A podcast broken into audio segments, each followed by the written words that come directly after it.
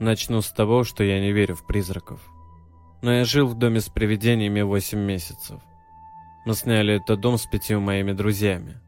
Я часто просыпался от звуков, будто бы кто-то бегает по дому, особенно когда оставался один.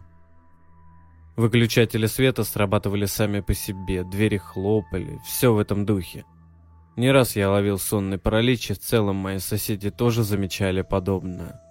Но хуже всего было, когда ребенок заползал в кровать сзади и прятался под одеялом. Дело в том, что с нами не было никаких детей. Однажды я вспомнил о девушке, с которой мы учились в колледже и не виделись уже лет 30. Я решил загуглить ее имя и нашел некролог. Он был опубликован несколько часов назад. Я пропал без вести на три дня, когда мне было 12. Я до сих пор понятия не имею, что случилось. Мне было лет 10. Я лежал и пытался уснуть, когда услышал странный звук откуда-то с потолка. В следующие дни я стал замечать, что в комнате очень жарко, хотя вентиляцию заменили совсем недавно, так что отец решил проверить шахту. Когда он наклонился за каким-то инструментом, я поднял голову и увидел жуткую картину. Через вентиляцию на нас смотрел худой человек. Я притворился, что не заметил его и хотел убежать, но побоялся оставлять дома двух котов. Так что я взял бумажное полотенце и ручку и написал «В нашей вентиляции человек». Папа не разобрал мои каракули и спросил, что я написал, и тут мы услышали глухой стук наверху. Отец сразу все понял, схватил меня и вызвал полицию. Этого человека арестовали, а я до сих пор вспоминаю, как поднимаю голову, вижу его лицо и от страха не могу даже закричать.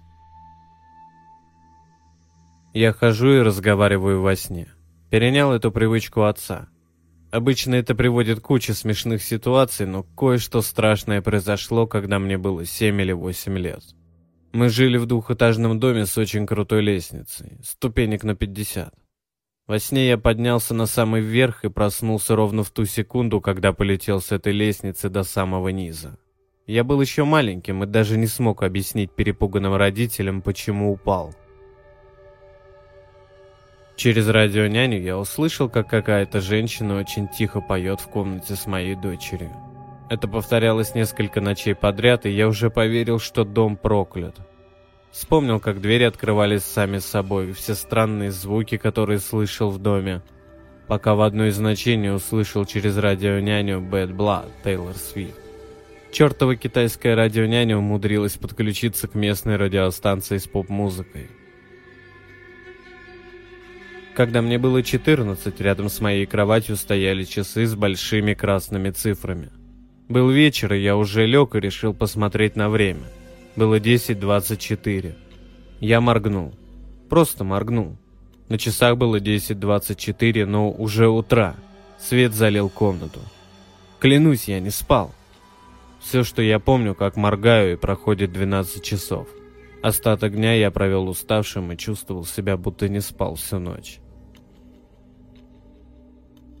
Я садился в машину к друзьям, захлопнул дверь, и в этот момент снаружи раздался визгливый женский смех. Вот только мы все уже были в машине, а снаружи не было ни души. Мой отец трудился в магазине игрушек в Калифорнии. Он работал ночным сторожем, чтобы платить за школу. Крутая работенка, просто сидишь, а тебе платят за это. Он учился играть на гитаре и жонглировать. В магазине все время происходили странные вещи. Предметы падали с полок, когда он проходил мимо, мигали огоньки, а иногда он слышал шум в другом конце магазина. Это был огромный темный магазин, и мой отец оставался в нем совершенно один. И вот он стал размышлять, нет ли здесь привидения. Он сказал вслух, «Если тут есть призрак, тогда пусть красный шар в центре потолка лопнет». Не успел он закончить предложение, как шар взорвался. Отец включил все лампы в помещении и провел остаток смены так близко к двери, как только мог. Я работал ассистентом в морге, когда был еще студентом медицинского. Я вскрывал и изучал тела, которые люди завещали университету. Трупы хранились в огромной морозилке. В морге был сенсор движения внутри, чтобы если ты застрянешь, сработала сигнализация. Однажды я работал один, потому что мой учитель занимался бумагами в офисе соседнего здания. Я услышал шум, но решил, что пришел учитель. А потом понял, что эта сигнализация сработала. Моя первая мысль – наставник застрял в морозилке. Я бросился туда и уже у дверей столкнулся с преподавателем. «Я думал, ты застрял», — сказал он мне. Мы стояли, глядя друг на друга и на дверь. Потом отключили сигнализацию и открыли ее. Мы никого там не нашли. Ничего не могло заставить сработать сенсоры движения. По крайней мере, ничто живое.